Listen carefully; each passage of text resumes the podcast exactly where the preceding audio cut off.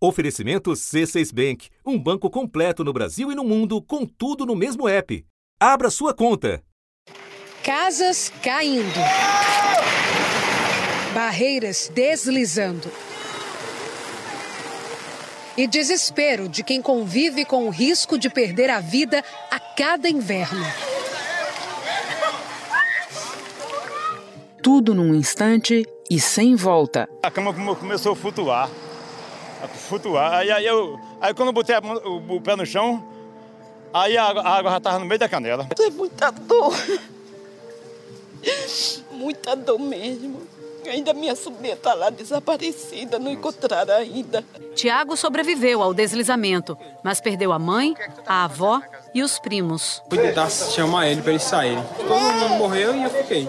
São moradores da região metropolitana do Recife enfrentando agora uma dor sentida também em meses recentes no sul da Bahia. Hoje eu não, eu não sei o que, é que eu vou fazer para me arrumar um, uma moradia para mim e minha, minha filha, né? Eu dando socorro aos vizinhos, com bagagem do povo, com gente dentro de casa, ajudando a carregar uma coisa, ajudando a carregar outra para não ir as coisas deles embora. Então estou tudo lá em casa em Petrópolis, região serrana do Rio. A minha casa está debaixo desses escombros que vieram da outra casa lá de trás. Meu filho e minha esposa estão, estão em segurança, mas meu pai, infelizmente, minha mãe, coitada, a gente ainda vai perder um tempo ainda para achar ela. Mas os dois sem vida, infelizmente. Em dezenas de cidades mineiras. É como se tivesse que nascer de novo estando velha. Entende? É isso. E aí quando a gente vai falar, a gente sente até falta de ar, porque é a história da gente toda que fica. Fica na lama. Entre outros lugares, com explicações que não devem ser procuradas apenas no céu. O programa de prevenção de catástrofes do governo do estado do Rio só utilizou 41% do orçamento previsto para o ano passado, 2021. E as pessoas que vivem em áreas de risco como o caso daqui dessa comunidade, denunciam o abandono e a falta de estrutura. E um levantamento mostra que a verba do governo federal para prevenir, para recuperar desastres naturais, chegou em 2021 ao menor valor dos últimos 11 anos. De 2010 para cá, a liberação de recursos só não diminuiu em 2013. Ano passado, ficou em 1 bilhão e 138 milhões de reais, uma queda de 33% em relação ao ano anterior. Foi o pior ano da série. Segundo a Confederação Nacional de Municípios, já são quase 500 mortos apenas neste ano, em locais que se repetem a cada ciclo de desastre. Em Goiânia, centenas de pessoas tiveram que deixar as casas. A maioria vivia em comunidades ribeirinhas. O senhor saiu de casa com o quê? Eu só tirou meu sonho e minha televisão só. O resto ficou tudo para trás. Roupa também perdeu? Roupa, geladeira, fogão, ficou tudo por lá mesmo. Da redação do G1, eu sou Renata Loprete e o assunto hoje é a morte que a chuva traz, sempre para os mesmos lugares e as mesmas populações carentes. Um episódio para entender como os pobres pagam também a conta dos eventos climáticos extremos cada vez mais frequentes. Os convidados para esta conversa são Hernande Pereira, coordenador do Instituto para a Redução de Riscos e Desastres da Universidade Federal Rural de Pernambuco e Maria Fernanda Lemos, professora de urbanismo da PUC do Rio e autora do capítulo de América do Sul e Central do relatório mais recente do IPCC, o mais importante sobre mudanças climáticas. Quarta-feira, 1 de junho. Hernande, você pode começar nos explicando quando e de que maneira se deu a ocupação dessas áreas mais atingidas pela chuva na Grande Recife? Essa ocupação urbana nessas áreas mais afetadas, é, eu posso te dizer, Renata, que é um processo que vem ocorrendo ao longo dos últimos anos. Ela tem momentos de maior intensidade ou de menor intensidade, à medida que você tem uma, uma variação é, em dois fatores socioeconômicos importantes aqui para o nosso estado, aqui em Pernambuco. O primeiro deles é a questão do êxodo rural. que, em função de processos de desertificação, processos de seca, falta de água no interior do estado, muitas famílias ficam sem uma renda para sobreviver, então elas migram para os grandes centros. E, claro, a capital do estado, ela tem essa maior afluência de pessoas que, quando chegam aqui em busca de um emprego, em busca de uma condição melhor de vida, elas não têm moradia e procuram, então, esses lugares mais fáceis, vamos assim dizer, de serem ocupados, em virtude de que não há um controle urbano como deveria existir na capital pernambucana e em outras cidades aqui do que a gente chama região metropolitana do Recife. Os bombeiros localizaram mais seis corpos de vítimas de deslizamentos provocados pelas chuvas no Recife. O total de mortos chegou a 106. Ainda há 10 desaparecidos. E mais de 6 mil desabrigados em todo o estado. E 25 municípios já decretaram situação de emergência. Estamos falando de lugares como Vila dos Milagres, Curado 4, Areeiro, Jardim Monte Verde. São áreas que ficam próximas às bacias dos três rios que banham Recife. Pode nos explicar agora as características geográficas desses lugares? Olha, esses locais são locais que a gente tem morros, é, morros não de grandes altitudes, mas são morros consideráveis, porque eles, eles são o final da planície costeira. Eu tenho a planície costeira aqui, e essa planície vai ela começa a adentrar e finalizar quando eu começo a ter uma subida no relevo, na geomorfologia da região. Ou seja, à medida que eu vou adentrando ao continente, eu tenho a finalização da bacia, da, da planície costeira, e é justamente nessas áreas onde eh, se encontram geograficamente os lugares que você acabou de citar. Hernande, para terminar, o volume de chuva no Recife em maio foi mais do que o dobro do esperado para o mês. Por que choveu tanto? A começar pelo fenômeno conhecido como distúrbio ondulatório leste, e de que maneira a gente pode ou não relacionar a tragédia de agora com as mudanças climáticas? Boa pergunta, Renata. Excelente pergunta. Eu vou, eu vou por parte. Primeiro, esclarecer a você que esse fenômeno, o DOL, né, o distúrbio ondulatório leste ou ondas de leste, é um evento, é um fenômeno climático que ocorre periodicamente nesses períodos do ano aqui na nossa região. Jardim Monte Verde tem um longo histórico de problemas causados pela chuva. Os primeiros moradores chegaram na década de 1980. Em abril de 1987, vários perderam a casa por causa da enchente e do deslizamento de barreiras. Em março de 2009, Parentes de Maria Vandeilza Ramos perderam tudo quando um deslizamento de terra atingiu a casa em que moravam. Aí eu corri para avisar a família, mas quando eles chegaram para tirar as coisas, não deu mais tempo para nada. Maria Vandeilza sobreviveu àquela enchente. Infelizmente, pouco mais de uma década depois, o nome dela está na lista das 106 mortes confirmadas até agora. Em Maceió, alguns moradores precisaram tirar a lama da porta de casa o número de desabrigados e desalojados no estado passa de 18 mil.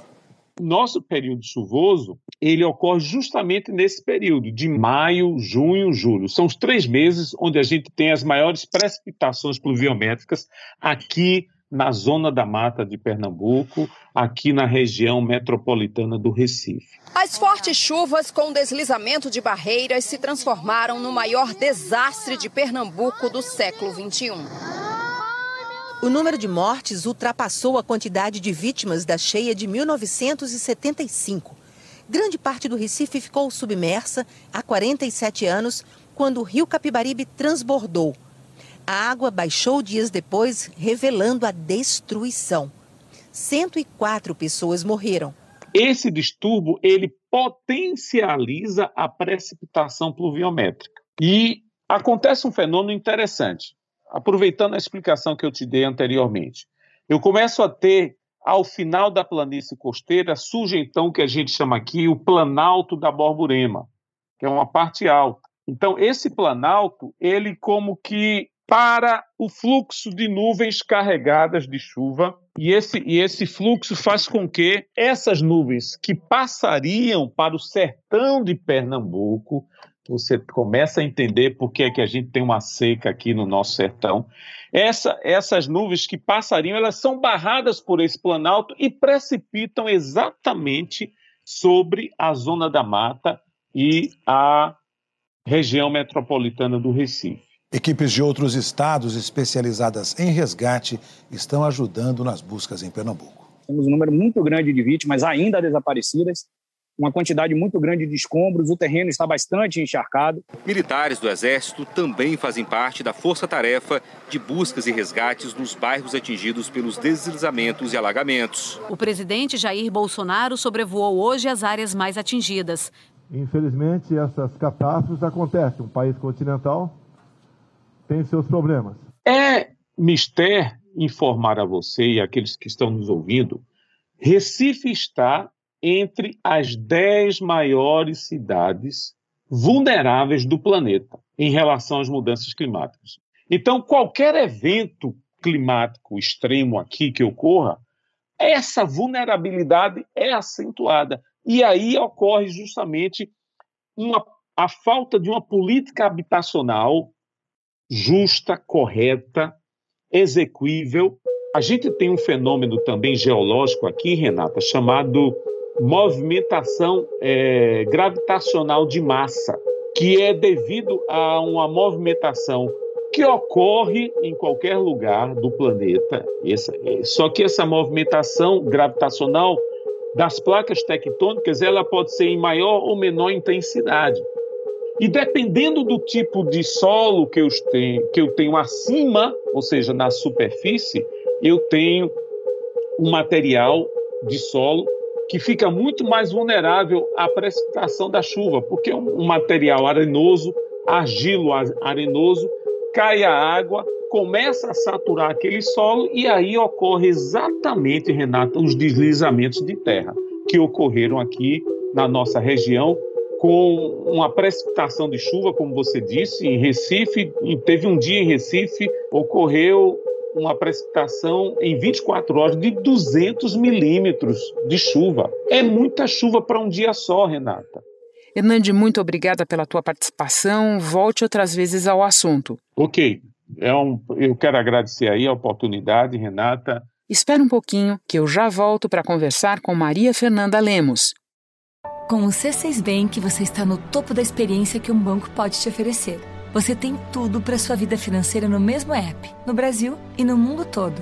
A primeira conta global do país e atendimento personalizado, além de uma plataforma de investimentos em real e dólar com produtos exclusivos oferecidos pelo C6 em parceria com o JP Morgan Asset Management. Quer aproveitar hoje o que os outros bancos só vão oferecer amanhã? Conheça o C6 Bank. Tá esperando o quê? C6 Bank. Maria Fernanda, eu conversava há pouco com o Hernande Pereira sobre as características geográficas e o processo de ocupação dessas áreas mais destruídas pelas chuvas no entorno do Recife. Com você, eu quero me deter na vulnerabilidade das pessoas que vivem lá. Pode explicar? As cidades é, são, principalmente as grandes cidades, e particularmente nas áreas é, mais pobres do planeta, nos países em desenvolvimento, em geral, seguem um, um modelo de, de, de construção e, e, reprodução que é muito pouco resiliente. É um, é um modelo com alta dependência é, energética, muita produção de lixo, mas principalmente com muita segregação físico-territorial, que é uma segregação que está é, refletindo, na verdade, as condições né, é, socioeconômicas e de desigualdade, pobreza e informalidade das cidades. Então, e esse é um modelo que faz com que esses sistemas urbanos e as suas populações mais é, pobres sejam extremamente vulneráveis, né? Aqui sempre dá cheia, sempre. Todo ano tem, a gente tem esse problema. Mas não para subir tanto. E era subindo as coisas e a água subindo e derrubando tudo. E deu isso aqui, um metro e meio de água. O bairro de Muribeca, em Jaboatão dos Guararapes, ficou debaixo d'água a água não baixou completamente para desespero dos moradores. muitos não conseguiram voltar para casa, como Dona Maria Luísa. Desesperador. É muito triste você passar tanto tempo no lugar, fazer tanta coisa e, e, e assim, e veio isso aqui. Isso se dá muito nas grandes cidades. Essas grandes áreas, muitas vezes periféricas, é, normalmente são áreas informais ocupando terrenos que, né, e áreas que não têm valor para a terra, né, é, principalmente por conta justamente dos riscos a que estão associados. Normalmente são áreas sujeitas a alagamento, áreas sujeitas a deslizamento. São populações normalmente muito excluídas da, das esferas decisórias, é, com pouco acesso a recursos para adaptação e para, enfim, é, inclusive para garantir é, segurança na, na, estrutura das suas edificações. Então, são muitos fatores que vão culminar num, numa vulnerabilidade maior para essas populações e para essas áreas, que são áreas informais, áreas mais pobres, muitas vezes periféricas, mas dependendo da cidade também, bastante inseridas dentro da, da das áreas mais densas e mais centrais, mas sempre ocupando as regiões de maior risco natural. Né? Quase 70% do Recife é formado por morros, mas os conjuntos habitacionais que estão em construção pela prefeitura não incluem moradores dessas áreas. Em nota, o governo do estado disse que somente um programa nacional de política urbanística, habitacional e de preservação ambiental será capaz de mudar a realidade das cidades brasileiras, em sua absoluta maioria desenvolvida sem planejamento urbano e estrutural. Eu tenho visto dois adjetivos se repetirem para caracterizar as chuvas que neste ano já produziram estrago em muitos lugares no Brasil. Chuvas intensas e prolongadas. Por que tem sido assim? O aquecimento global tem diversas consequências. A gente está é, tá falando de uma região, é, o Brasil está situado numa, numa região climática, né? O Brasil, inclusive, tem algumas sub-regiões climáticas com muita diversidade em, em termos de de efeitos, né, de ameaças é, associadas à mudança climática. Essencialmente, em cidades que a gente sabe que são extremamente uh, afetadas já hoje, né, por é, alagamento, você imaginar que a gente pode ter um aumento na intensidade das chuvas ou no período no, de, de, de, duração, né, na duração dos períodos de, de chuva, isso significa que com, com a vulnerabilidade instalada, a gente vai ter desastres e perdas cada vez maiores. Eu acho que a principal questão aqui é que a, a, a, vulnerabilidade desses sistemas urbanos, e particularmente das áreas mais pobres, é uma vulnerabilidade que tem aumentado. Né? A gente, ao invés de conseguir reduzir essa vulnerabilidade, a gente tem aumentado essa vulnerabilidade. Por conta tanto das condições físicas estruturais e naturais do, do naturais do sítio onde se encontra, é, físico-construídas, né, estruturais, infraestruturas, condições de drenagem, da própria é, estrutura das edificações, é, e sua segurança, e as condições é, é, socioeconômicas das populações, que também é uma condição de, de, de vulnerabilidade muito grande. Então, se a gente tem um aumento nas, na, na, intensidade das chuvas e um aumento na vulnerabilidade, essa combinação é explosiva, o que significa que a gente vai ter desastres crescente. Eu quero terminar detalhando essa interrelação entre pobreza e efeitos das mudanças climáticas, porque você participou da formulação do último relatório do IPCC. De que modos ele deixa isso evidente? Condição de vulnerabilidade das populações mais pobres por conta dessa precariedade, tanto do ambiente físico construído, o fato de ocupar, em geral, áreas mais uh, sujeitas a alagamentos ou deslizamentos, enfim, áreas de risco, né? E a combinação disso com essa fragilidade, né? A gente, a gente chama de uma, uma deficiência na capacidade adaptativa dessas populações porque tem menos acesso a recursos, tanto financeiros quanto tecnológicos, e muitas vezes conhecimento, aspectos que, que influenciam a sua capacidade de adaptação, como acesso à educação, saúde e serviços urbanos em geral nesse contexto, e muitas vezes edificações que não estão adaptadas ao clima, né, nesse modelo de urbanização que a gente constrói sem uh, uma adequação né, às condições uh, do sítio natural ali, dos, dos, fluxos de água, por exemplo, que são existentes, que exercem uma enorme pressão sobre as estruturas infraestruturas urbanas, normalmente. Né? As chuvas fortes começaram na quarta-feira. Na noite de sexta-feira choveu o que era esperado para o mês inteiro no local do desastre. Às seis da manhã de sábado, várias barreiras de Jardim Monte Verde vieram abaixo. Um ruído desesperador. E os gritos. De acordo com os moradores, mais de 10 casas desapareceram na hora. Mesmo com o medo de perder tudo, foram os vizinhos que correram para ajudar.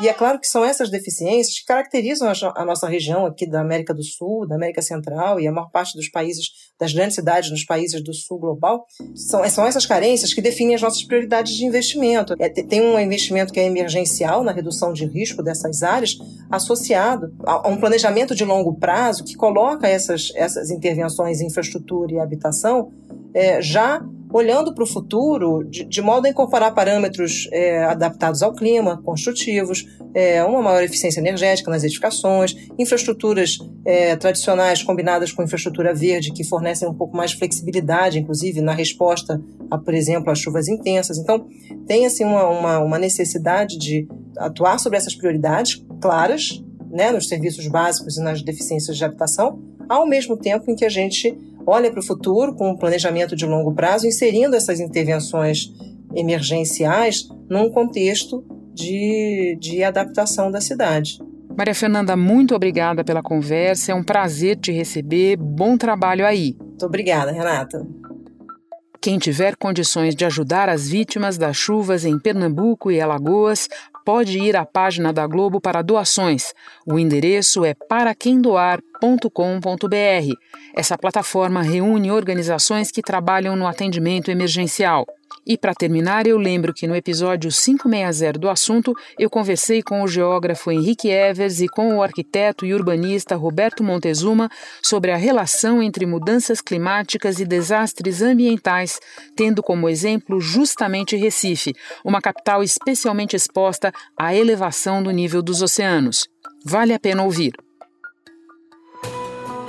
Este foi o assunto podcast diário disponível no G1, no Globoplay ou na sua plataforma de áudio preferida.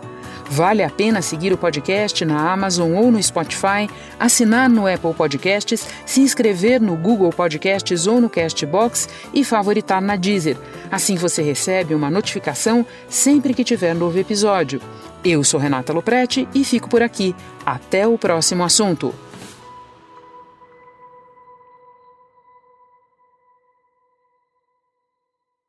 Você no topo da experiência financeira que um banco pode oferecer. Escolha um banco completo no Brasil e em qualquer lugar do mundo. Abra sua conta no C6 Bank.